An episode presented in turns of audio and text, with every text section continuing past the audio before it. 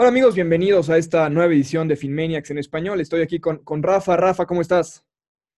¿Qué tal, Jorge? Muy bien, eh, gusto en saludarte. Pues preparándonos para la verdadera prueba de fuego para los Delfines de Miami en esta parte final de la temporada regular, con un buen récord de 8-4.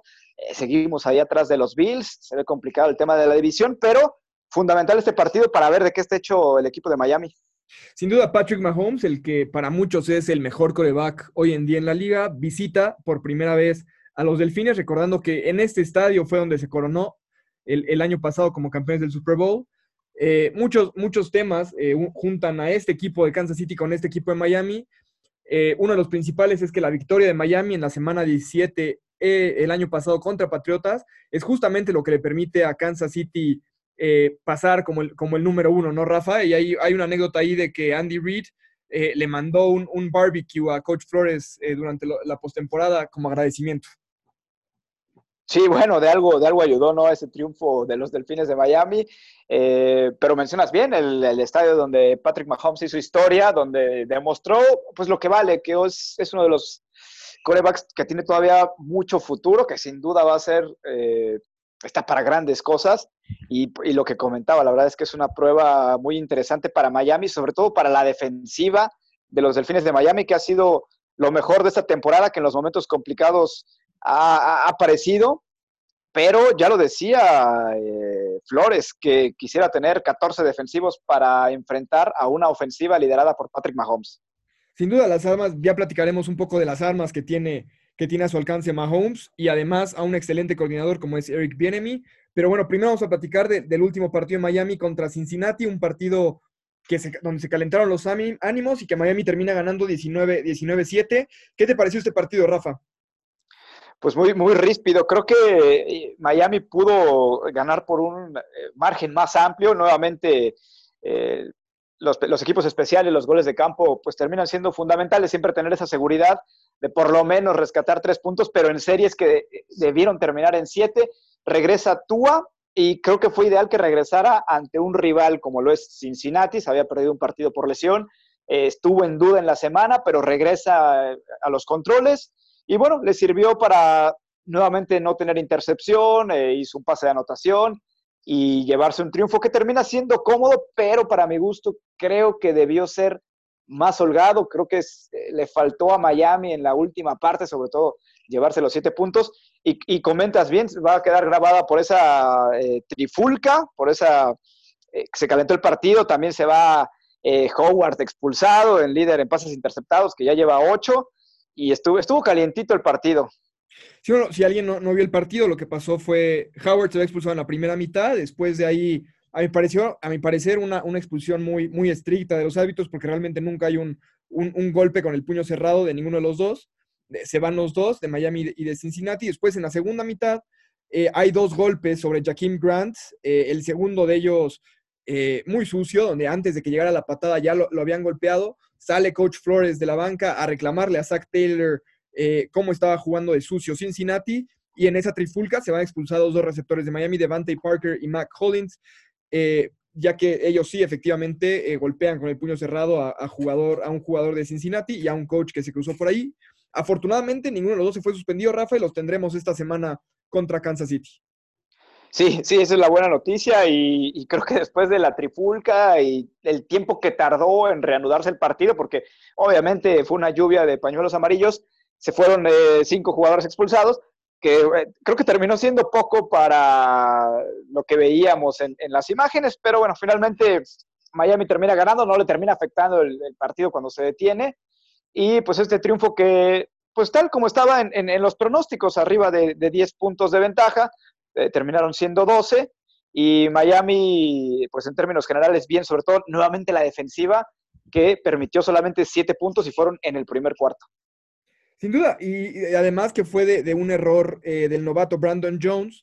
Eh, Byron Jones eh, justamente es el que, el que venía personal con el receptor, pero Brandon Jones, en lugar de desalojar a su, a su defensivo, lo carga y entonces logra, tapa a Byron Jones y, con eso se da una escapada de más de 60 yardas. Raro ver en la defensiva de Miami este tipo de errores porque hace una defensa muy disciplinada, Rafa, y esta semana contra, contra Kansas City sin duda que necesitarán ser muy disciplinados y taclear a la primera. Sí, ante estos equipos, sí, ante equipos como Cincinnati y contra Jets, que sí se vio bien la defensiva, pero no es esa exigencia y no van a tener esa, esos eh, detalles que te pueden suceder si fallas contra un equipo eh, como Kansas City, contra un quarterback como Mahomes, que ya tiene eh, 3.800 yardas en lo que va de temporada, 31 pases de anotación, y, el ritmo ¿no? en el que está jugado. Además que a Kansas City es muy difícil ganarla. Hay equipos que han estado eh, cerca, que estuvieron a minutos de ganarles, pero Patrick Mahomes sabemos que en las últimas series eh, tiene esa frialdad, ese temple y te puede remontar los partidos con pocos segundos. Y es que, bueno, también el tema de Mahomes es que lanza con, con el brazo derecho. Si le agarras el brazo derecho, lo lanza con el brazo izquierdo. Yo soy seguro que es capaz de lanzar un pase de 20 yardas con la lengua, ¿eh? O sea, eh, es de verdad dificilísimo pararlo, es difícil capturarlo. Y además tiene jugadores muy rápidos en esa ofensiva como, como Edwards Hilaire y, eh, Tyreek Hill. Pero bueno, Rafa, si te parece bien, vamos a, platicar de, los duelos. Y creo que uno de los principales va a ser Brian Flores y Josh Boyer, nuestro coordinador defensivo, contra Andy Reid, Eric Bienami y Patrick Mahomes. ¿Cómo ves este duelo? Sí, es, es lo que decíamos. Creo que todo va de la mano. El ver eh, lo que hace Flores y, todo su equipo de cocheo ante esta ofensiva tan poderosa de, los jefes de Kansas City, donde ya, ya temporadas que eh, se conocen, que conocen el sistema, que saben eh, cómo proteger a, Patrick Mahomes. Y en los controles, pues se, definirá mucho, sobre todo eh, la parte defensiva de Miami va a ser clave y en la parte ofensiva, pues aprovechar cuando no, que no suceda lo que comentaba con Cincinnati, que cuando se está cerca en zona de anotación, en zona roja, hay que llevarse siete puntos porque sabemos lo que puede hacer el equipo de Kansas City. Sí, sin duda. Y creo que eh, una de las cosas interesantes y que ha permitido que Miami sea tan bueno a la defensiva es que tienes tres esquineros, eh, Byron Jones, Sabin Howard y Nick Needham, que pueden ir, personal con el receptor que les pongas enfrente. Y además tienes un safety en Eric Rowe que se ha vuelto un especialista en cubrir a las cerradas. Pero el tema es que nunca se han enfrentado a una ala cerrada como Travis Kelsey, ni nos hemos enfrentado a un receptor con la velocidad de Tyreek Hill esta temporada. Sí, y que ya y que lo hemos platicado en los, en los diferentes eh, programas que hemos tenido, que al equipo de Miami, el, ataque terrestre también eh, por ahí eh, de repente falla y, y, también tienen esa opción. El equipo de Kansas City es muy completo en ofensiva y también por tierra te pueden hacer daño. Sí, no, sin duda. Y recordemos que Kansas City, justamente en ese partido contra Baltimore, se dedican a correr la bola y después engaño de carrera, pase largo, engaño de carrera, pase largo y dominaron el partido, como menciona Rafa, eh, por tierra. Y Miami, si algo le ha, le ha adolecido esta defensa, es su incapacidad para detener el juego terrestre. Sí, totalmente. Así que, y, repito lo que decía Flores, quisiéramos tener eh, a 14 jugadores defensivos para pues, facilitar un poquito más la tarea de parar a un equipo como Kansas City. Creo que será importante siempre estar, eh, que, no se separe la distancia de puntos con Kansas porque va a ser muy difícil regresar. Siempre hay que estar ahí pegados aprovechar y que no se empiece a despegar el equipo de Kansas. Exactamente, ya vimos a Tua lograrlo en el partido contra Arizona, contra otra ofensiva muy potente, donde anotaban, anotábamos, anotaban, anotábamos, nunca, nunca se vio demasiado eh, grande el partido para Tua, y fue, me parece, en ese partido y en este tercer cuarto contra Cincinnati, donde Chan Gailey de verdad le abre el playbook y permite que Tua ejecute la ofensiva sin limitarlo. Y creo que si tenemos una posibilidad, si, si, Miami va a ganar el partido contra Kansas City, entonces debe ser así Changeli, confiando en Tua y haciendo las cosas donde Tua se sienta cómodo, ¿no, Rafa? Definitivamente, creo que este en el punto eh, y, y, va con lo que comentaba, la confianza que, que le generó Tua a regresar contra un equipo como Cincinnati y prepararse ahora sí para para este equipo que es eh, candidato desde que empezó la temporada para, para, estar en el Super Bowl. Y yo sigo destacando también el tema de, de, de, Jason Sanders, que es una seguridad que te da contra el equipo de Cincinnati nuevamente 100% de efectividad y sabes que por lo menos acercándote en zona de puntos, tienes a Jason Sanders que seguramente lo va a hacer sí o sí. No, sin duda, eso, eso va a ayudar muchísimo a Miami, pero también creo que el problema es que, este es uno de esos equipos donde si, te vas a, los goles de campo, eh, lo vas a terminar pagando en el cuarto cuarto, ¿no? Sí, sí, porque así lo ha hecho el equipo de Kansas City en, eh, la temporada y por eso tienen ese récord. Es muy, muy difícil ganarles. Sin duda, y bueno, eh, recordamos que Miami sigue un juego detrás de, de Buffalo, Buffalo se enfrenta esta semana a Pittsburgh y Buffalo pierde, Miami gana, entonces Miami y Buffalo estarán empatados en la, en la cima de la división. Eh, y, Rafa, si quieres, nos vamos a, las predicciones. Para ti, ¿cuáles son los puntos clave y tu predicción para, este partido?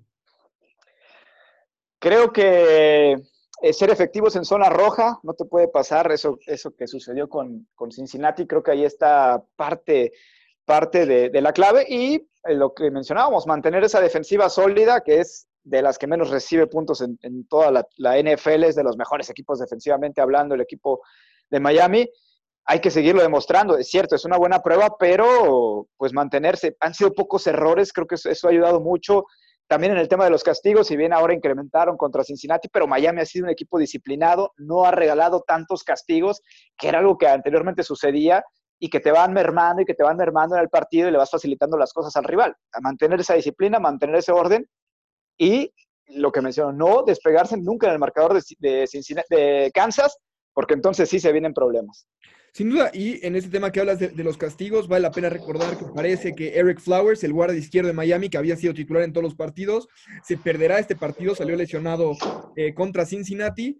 Y parece que Miami se verá obligado otra vez a iniciar con tres novatos en la línea ofensiva, Austin Jackson eh, como tackle izquierdo, Solomon Kindley pasará a jugar como, como guardia izquierdo, izquierdo perdón, y Robert Hunt será el tackle derecho.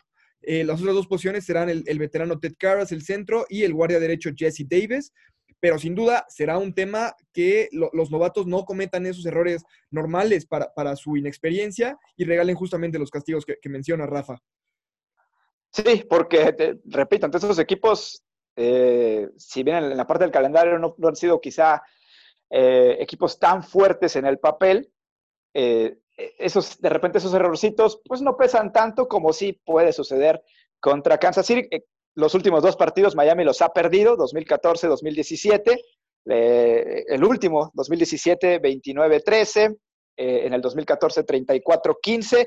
Antes de eso, bueno, había ganado tres consecutivos Miami. Vamos a ver ahora enfrentando a Patrick Mahomes. Sin duda, y será, será un gran duelo. Y lo que esperamos muchos, muchos aficionados de los Delfines es que este duelo de Tua Mahomes se vuelva un clásico de la conferencia, como en algún momento lo fue el Brady, el Brady Manning. Eh, Mahomes habló muy, bien de Tua, eh, lo que mencionó es que es un jugador eh, muy maduro para su edad, con, un, eh, con ese factor ganador y que aparte siempre mantiene las, cosas en perspectiva. Y bueno, Rafa, para cerrar ya nuestro programa el día de hoy, ¿cuál es tu predicción? ¿Quién gana y, cuál es el score?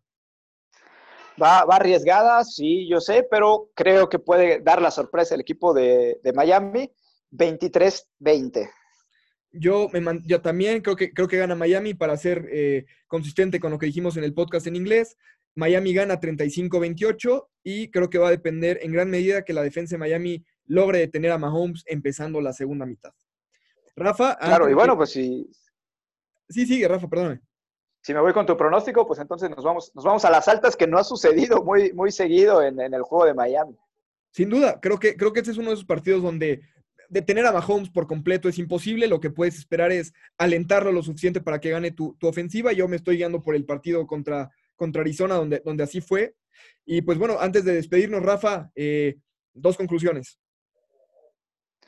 Dos conclusiones, prueba de fuego para Miami. Aquí vamos a ver qué podemos esperar, porque parece que, va encaminado a la postemporada. Este juego es crucial, te puede marcar un parteaguas en, en lo anímico, en que ahora sí, los que todavía tienen dudas de lo que ha sido este equipo de Miami esta temporada, pues empiecen a disiparlas. Y eh, la segunda, pues buscar contener a un coreback como Patrick Mahomes, que es hoy por hoy, me parece, el mejor de toda la liga. Sin duda, yo estoy, de acuerdo con, ese diagnóstico de Mahomes. Eh, para mí la clave es que Miami logre eh, tener la pelota a la ofensiva y eso quiere decir que tengan un juego terrestre que no han tenido de manera consistente toda la temporada. Y la segunda es golpear a Mahomes eh, rápido y seguido durante, durante el domingo. Y bueno, con esto, amigos, eh, nos despedimos. Muchísimas gracias por escucharnos aquí en FinManiacs. Eh, como saben, nos pueden encontrar en Twitter. Manden sugerencias, comentarios y mentadas. Muchísimas gracias y nos vemos eh, el martes para tener el recap aquí del partido contra Kansas City. Que tengan buen fin de semana.